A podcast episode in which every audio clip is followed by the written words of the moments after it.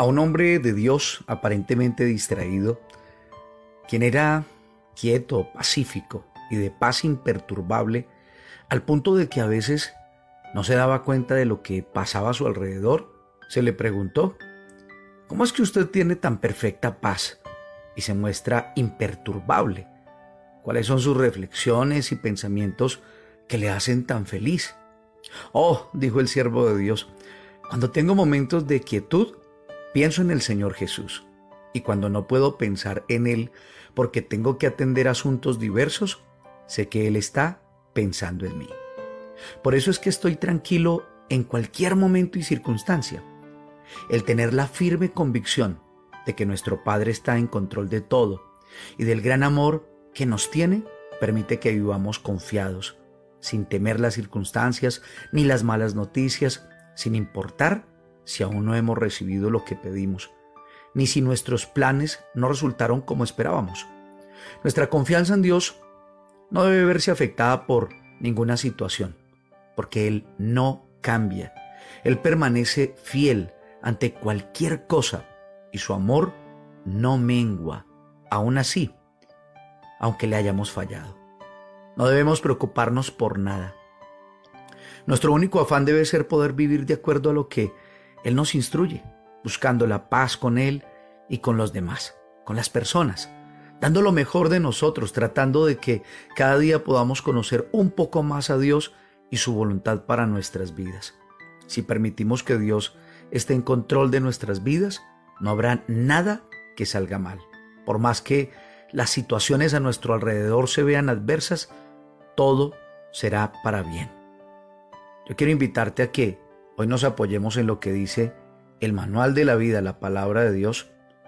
Y es cuando en el Salmo 37, versículo 7 dice lo siguiente, quédate quieto en la presencia del Señor y espera con paciencia a que Él actúe.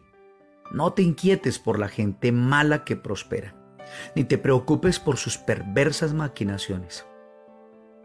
Como Dios a través de su palabra nos muestra el camino en medio de situaciones agitadas a nuestro alrededor. Hoy, a tu alrededor puede estar pasando eso en tu vida, en tu casa, en tu ciudad, en tu país, como en este momento estamos pasando una situación en mi país, pero hay que recordar que Él permanece fiel. Esa debe ser nuestra confianza. Dice la palabra de Dios en el Salmo 125, los que confían en el Señor están seguros como el monte Sión.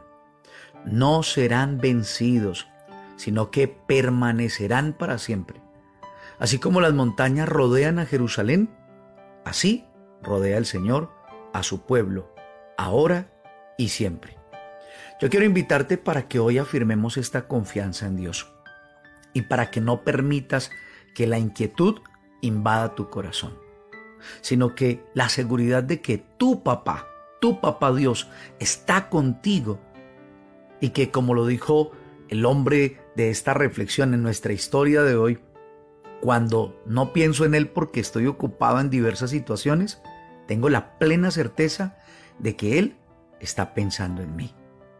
Y eso significa que me está cuidando, que me va a guardar y que todo lo que esté sucediendo, aun lo que me parece adverso o contrario, Él, con toda seguridad, lo va a volver para el bien de nuestra vida. Quiero invitarte para que juntos oremos y le demos gracias al Señor. Padre, aquí estamos delante de ti. Mi Dios, necesitamos en medio de la dificultad desarrollar esa plena confianza que tu palabra nos invita a vivir. Mi Dios, esa confianza que debe tener el Hijo en su Padre y no cualquier Padre, es que en verdad tú estás siempre pendiente de mí. Hoy quiero apropiarme de lo que me enseña la Escritura y es que tu paz sobrepasa todo entendimiento humano. Que sí se puede estar tranquilo, aunque todo esté agitado a, nuestro alrededor. Que sí podemos tener una paz imperturbable. Y esa paz solamente viene a través de tu presencia, a través de tu espíritu. Señor, nosotros, llamados a ser agentes de cambio, nosotros llamados a ser agentes de paz. Y cuando digo nosotros, son cada uno de estos corazones que se está conectando a esta oración. Cada uno de aquellos que se atreve a creerte a tus promesas, a tu palabra, más que a sus propias emociones, más que a la realidad que se muestra alrededor, nos atrevemos a creer en tu verdad. Nosotros necesitamos llenarnos de esa seguridad que trae tu presencia y que trae tu palabra, tus promesas. Gracias, porque a partir de este momento declaramos que estás alrededor nuestro, como las montañas están alrededor de Jerusalén, y que vas a permanecer fiel.